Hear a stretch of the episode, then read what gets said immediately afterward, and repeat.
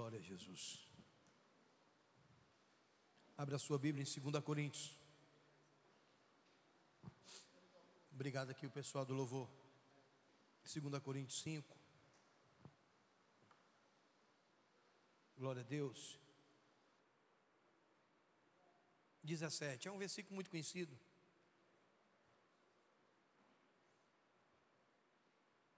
Amém? 5,17. Aquele que tem uma Bíblia, abra. Aquele que tem um celular, acenda. Amém? E leia comigo. Glória a Deus.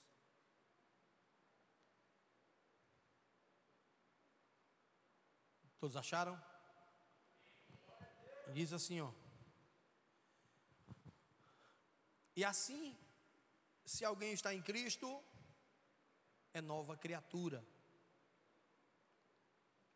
As coisas velhas, as coisas antigas já se passaram.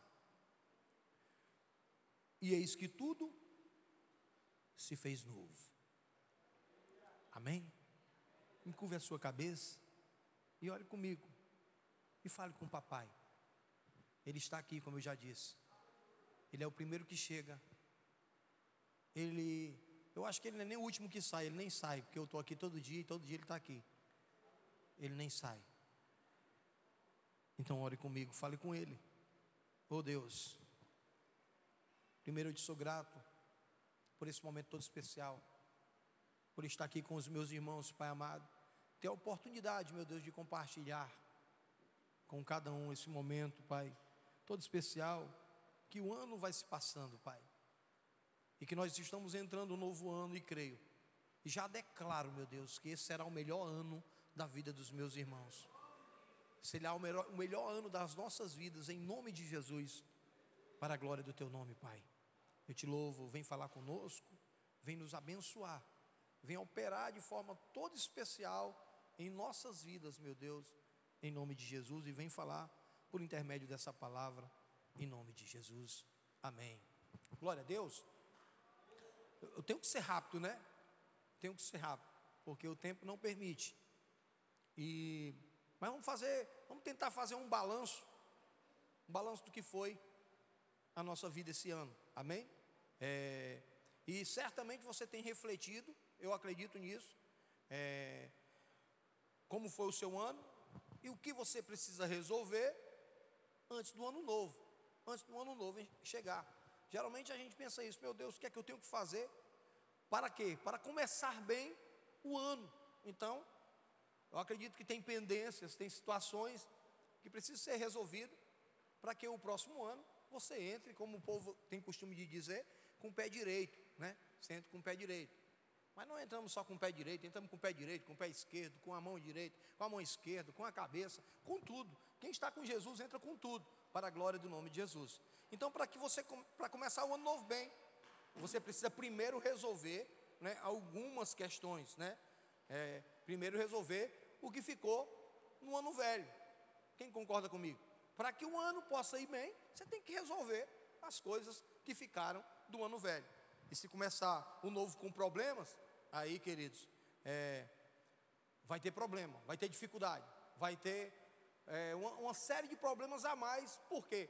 Porque você já está entrando com problemas em um ano que você tem tem toda a expectativa, nós temos toda a expectativa que nós possamos ter um ano abençoado, mas aí a gente já entra com um problema, aí se torna um pouco mais difícil, né? Às vezes até tudo continua como sempre, mas eu não creio dessa forma, porque todos nós, quando o ano vai entrar, a gente é cheio de expectativas, né? A gente é cheio de expectativas, cheio de sonhos, né? Cheio de projetos, cheio de planos, mas para que isso seja executado de forma agradável, de forma bacana, você precisa primeiro resolver os problemas velhos, resolver o que ficou no ano que está passando, para que você possa realmente ter um ano diferenciado, ter um ano bacana e começar realmente com, com o pé direito. Essa reflexão, acredito que ela, ela, ela é importante e ela tem que ser, é, é, tem que ser absorvida para que a gente possa compreender e, e tem alguns níveis dessa, dessa observação na nossa vida. Tem alguns níveis: é espiritual, emocional e material. São três pontos que nós precisamos resolver.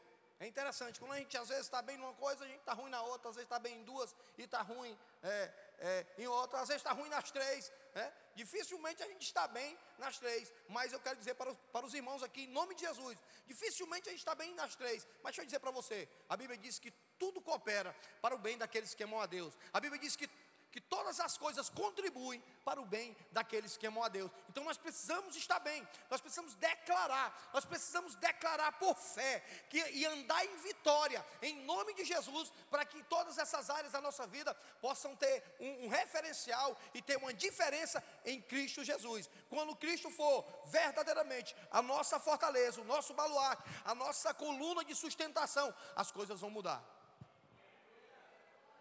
Eu vejo alguns irmãos crescendo em, em umas áreas e, e não crescendo em outras, mas eu quero dizer para você: em Cristo nós temos que crescer em todas as áreas para a glória de Deus, porque Deus é perfeito, Deus é todo poderoso e Ele quer o melhor para a sua vida. Este ano Ele quer que seja o melhor ano da sua vida. Escreva isso. Deus quer que esse seja o melhor ano da sua história, da sua existência.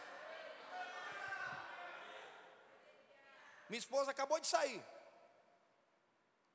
E esse ano, nesses dois últimos anos, eu poderia dizer que foi os piores anos da nossa vida. Ela contraiu um câncer de mama, eu adquiri uma doença é, prostática, um nódulo na próstata, que não foi câncer, mas passei por cirurgia, passei alguns dois a três anos com muita dificuldade urinária, com muita dificuldade é, em outras questões, tem crianças aí, vocês vão entender o que eu estou dizendo. Passei dificuldade nessas questões, mas eu quero dizer para vocês: em vez de tudo isso ter sido um agravante para a minha vida declinar, para a vida da minha esposa declinar, por, por incrível que pareça, por incrível que pareça, a minha mulher hoje, ela está muito melhor. Ela amadureceu em muitas coisas na sua vida. Uma das coisas é que ela veio para dentro da obra com tudo. Eu digo, como é que pode, mano? Isso, na verdade, nós temos que pegar essas, essas coisas e nós, nós tirarmos como exemplo de vida para a gente amadurecer, para a gente crescer, porque Deus não permite nada na nossa vida que seja ruim, porque até o ruim de Deus, Jó disse isso, era bom. Até o mal de Deus é bom. Quem entende isso? Quando você pensa que está tudo acabado, está tudo destruído, mas Deus está no controle e Ele tem o melhor, e aquilo é o melhor para a sua vida. Escute isso: aquilo é o melhor para a sua vida. Aquilo é o melhor para a sua vida. Você precisa passar por isso. Você precisa passar por esse crivo para que você possa entender. Então essa é a primeira coisa. Nós temos que entender isso. Você está pronto para o ano novo? Você está preparado para o ano novo? Então vamos refletir aqui. A primeira coisa, nós devemos avaliar né, avaliar o que a gente alcançou. Lá em Lamentações capítulo 3, verso 21, quero trazer à memória o que me pode trazer, o que me pode dar esperança. É, essa passagem eu acho extraordinária, irmã, essa passagem. Isso é algo extraordinário. Eu quero trazer à memória o que me traz esperança. Tem gente que vive lá no passado, morrendo com a. Ah, eu tive, eu, eu passei por isso, eu sofri isso, eu sofri. Meu irmão, agora você está em Cristo, agora você é nova criatura, as coisas velhas passaram, tudo se fez novo. O velho homem morreu, os velhos sofrimentos se acabaram. As velhas dores se acabaram. Se vier dores por Cristo, sofrimento por Cristo, ele diz assim, ó: Não vos entristeceis quando vos perseguirem, ultrajarem, maltratarem por amor do meu nome, não vos entristeceis, não vos entristeceis. Grande é o galardão, grande é a obra, grandes são as coisas que o Senhor tem para você. Sofrer lá no mundo é uma coisa, irmão. Sofrer com Cristo é outra. Vou dizer de novo: até o, o ruim de Deus, até o sofrimento com o Senhor é bom. Por quê? Vou dizer, vou dizer aqui o versículo do irmão Carlos, que cada um tem um versículo. Todo, todo pregador tem um versículo, esse é o dele. A vontade de Deus é boa, perfeita e agradável. Esse ano será o melhor ano da sua vida, amém? Pastor, estou doente, estou lascado, estou com câncer, tô, pode estar com o que tiver, vai ser o melhor ano, declaro, da sua existência. Eu nunca preguei aqui para emocionar ninguém, meu irmão. Se eu pulo, se eu danço, se eu choro, isso é o meu jeito. Pastor Carlos já na maior calma do mundo. A faca vai entrando, chega. Um parece que passou foi sebo. Onde? Né? Eu já sou diferente. Eu já pulo. Danilo também é. Mesma linha. O Randa. O homem já está chamando, chamando de Highlander. Guerreiro imortal. Né?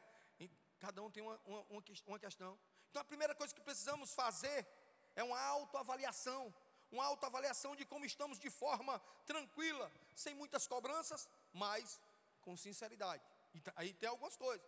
Temos que, e nesta avaliação devemos focar no que alcançamos. Devemos focar nas bênçãos recebidas por, por Deus na nossa vida. Então, por isso que eu tenho que trazer, né, que eu tenho que trazer à memória o que me traz esperança. Eu tenho que focar nas bênçãos recebidas de Deus, nas vitórias que eu consegui. Quero dizer para você, eu estou 100% curado da próstata. Ah, mas o joelho está doente, não tem problema não. Daqui a pouco vai ser passado também. Eu vou estar aqui declarando que o joelho está novo. Porque tem médico que diz assim, ó, é a idade, é não, que o outro tá bom. Então, temos que focar nas bênçãos que Deus nos, nos permitiu, nas vitórias que conseguimos e nos resultados que foram alcançados. Quem conseguiu bênção esse ano? Quem, quem conseguiu vitórias esse ano? Quem teve resultados aqui em muitas coisas? Então eu tenho que focar nisso. Eu tenho que focar naquilo que, que me traz esperança, nas conquistas realizadas. Não vou contar aqui para vocês não. Mas tinha um irmãozinho aqui hoje. Ei, pastor, estou melhorando de vida. Eu digo, oh, que benção, irmão. Foi que, ó, a mulher agora quer que eu compre sapato só democrata. Eu digo, olha, olha aí. Eu não estou aqui, queridos, entendam, pelo amor de Deus, pastor César nunca teve aqui a intenção de machucar, de, de, de, de humilhar alguém, porque não pode comprar, isso não. Tem gente que usa um sapatinho ali da feira e é mais feliz do que o cara com democrata. Tem gente que usa uma blusinha ali da feira e é muito mais feliz do que o cara que compra no Iguatemi. Entenda o que eu estou dizendo. Para que você não entenda que eu sou sensacionalista. Não, não. Mas nós temos o direito. Nós temos o direito de crescer. Temos o direito de ser feliz. Temos o direito de comer o melhor da terra, porque quem disse isso foi o nosso Deus. Temos o direito de nos vestir bem. E se não vestir também não tem problema não. Porque a minha alegria está no Senhor. A alegria dele é a minha força.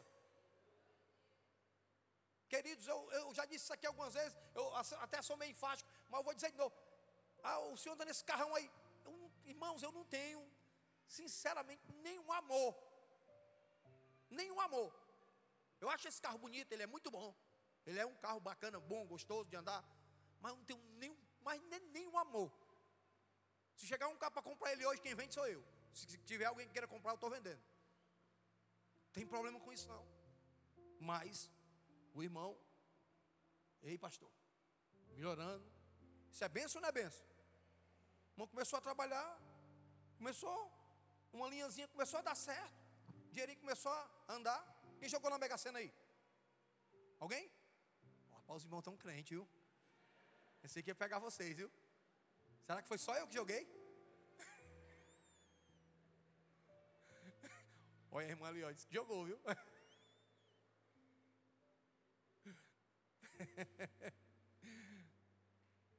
a minha sorte é Cristo. A nossa sorte é Cristo. A nossa sorte é Cristo. Ele é o nosso maior tesouro. Nosso maior tesouro. Foi que o rei Davi disse: Senhor, tira-me tudo, tira-me tudo, só não me tira o teu espírito. Eu não sei viver sem ti, eu não sei viver sem a tua presença. Então nós precisamos focar, porque quando focamos no que foi realizado, tomamos ânimo para prosseguir. Então, por isso você tem que trazer a, é, memória aquilo que te traz esperança. Nós queremos, o ânimo vai se renovando quando a gente começa a conquistar. e a gente foca naquilo que a gente conquistou. E olha que a gente pode conquistar mais. Amém? Então, essa é uma vontade que tem, tem que estar intrínseca em nosso coração. É focar no que é bom. Focar no que me traz esperança. Ah, eu fui batizado no Espírito Santo, falei em línguas, eu quero profetizar, eu quero pregar, eu quero cantar lá em cima. Eu conheço um pastor que ele era mais desafinado do que berimbau, do que pingo d'água em, em, em bacia de alumínio. Mas ele começou a orar a Deus, ele disse: Eu quero ser cantor, eu quero cantar, eu sou pastor, mas eu quero cantar.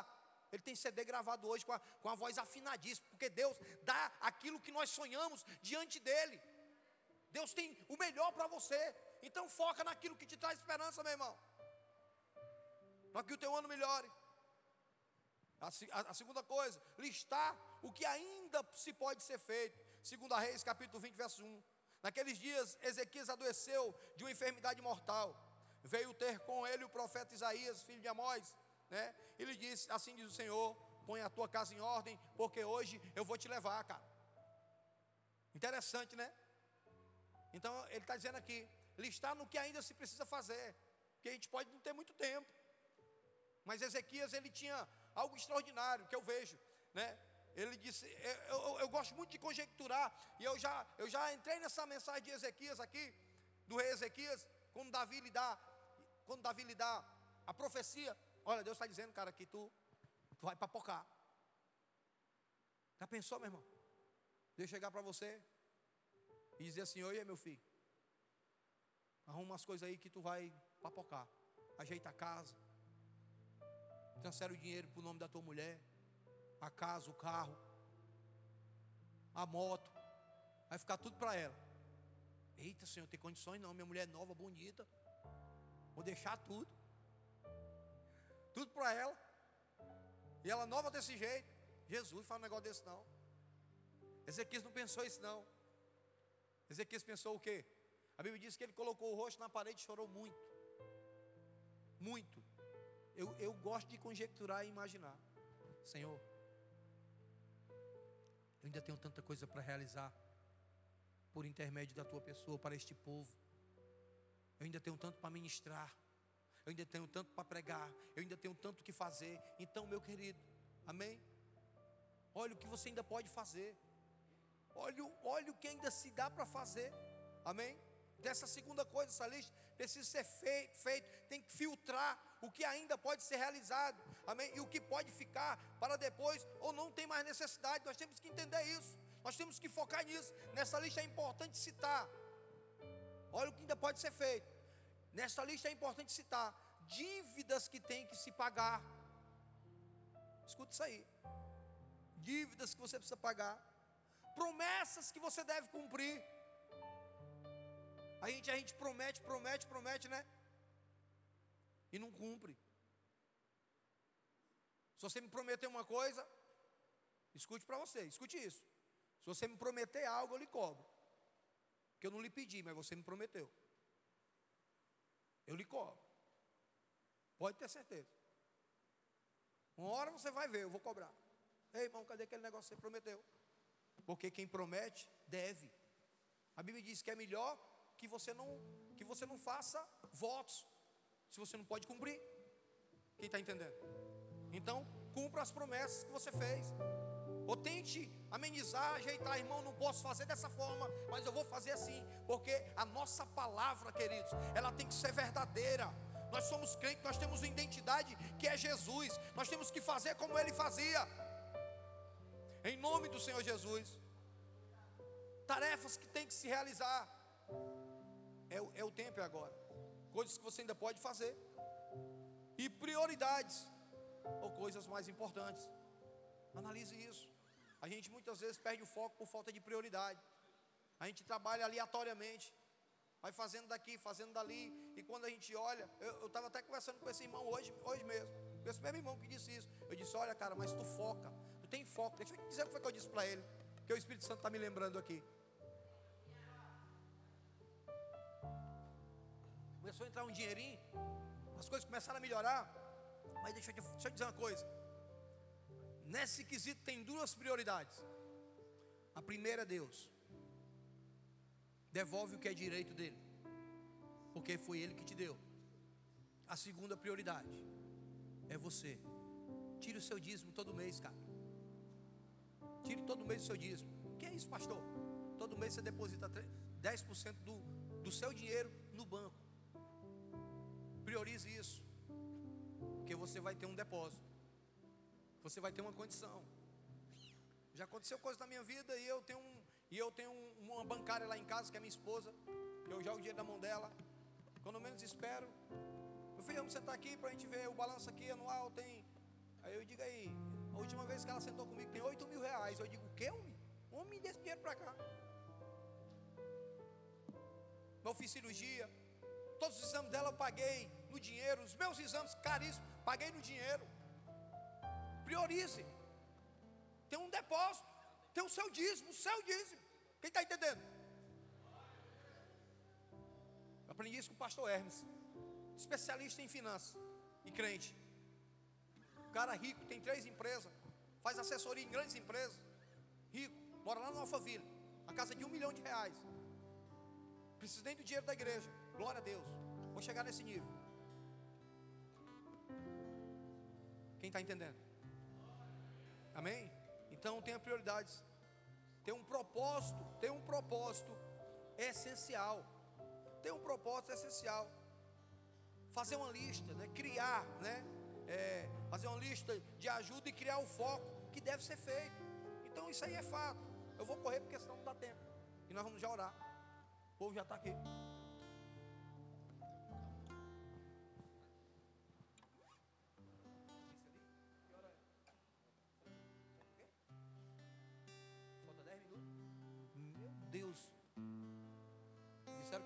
Atrasado. Só falta cinco minutos.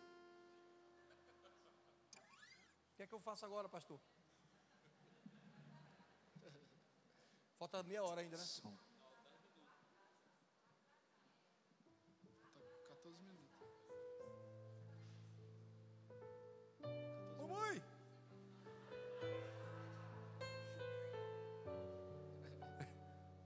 Glória a Deus. Mas eu vou dizer pelo menos a terceira coisa correndo. Vai dar certo. Amém? Eu ia colocar o, alguns líderes aqui, mas hoje não deu certo não. Mas porque Deus tem seus propósitos. Sabe de todas as coisas.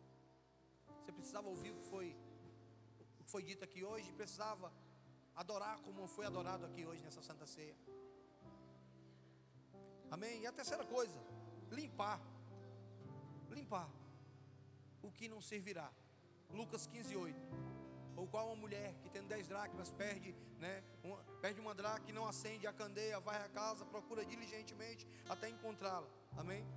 Outra coisa muito importante a fazer é uma limpeza, tanto de forma física, é, tirando tudo que não serve mais, como a mulher da dracma perdida que acendeu a luz, varreu a casa e, na verdade, né, é, fez uma faxina geral, espiritualmente falando.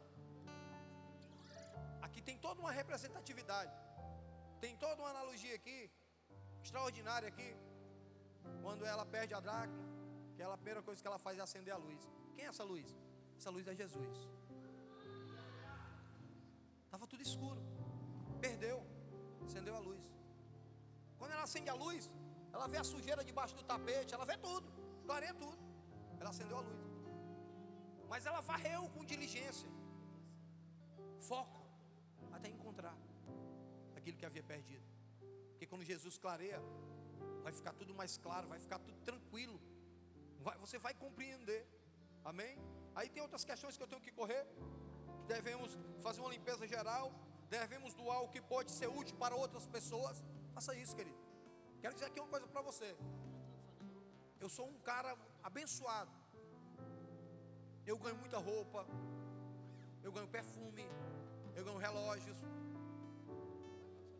Eu, eu acho que eu nem mereço, mas eu ganho tantas coisas. Eu ganho jantar, como eu ganhei essa semana, o jantar. 250 reais para comer no lugar que eu mais gosto. Que é lá no Fogo Campeiro. Mas eu não vou para lá. Eu vou lá para o Coco Bambu. Nunca fui lá. Vou para o Coco Bambu. Posso ou não posso? Posso. Mas sabe o que, é que eu faço? Todo ano eu dou, eu, dou, eu dou roupas minhas novas. Abençoou pessoas. Faça isso. Doe, doe, né? O que não é útil para você, mas pode ser útil para outra pessoa. Faça isso, querido. Tem gente que fica com um monte de traia dentro de casa. Não dá nada a ninguém. É meu. É, irmão. Mão da tial assim, ó. Atravessa o, o, o balneário ali, atravessa nado com um sorrisal na mão. Chega lá, pega um, um copo, bota com água, bota o bichinho dentro.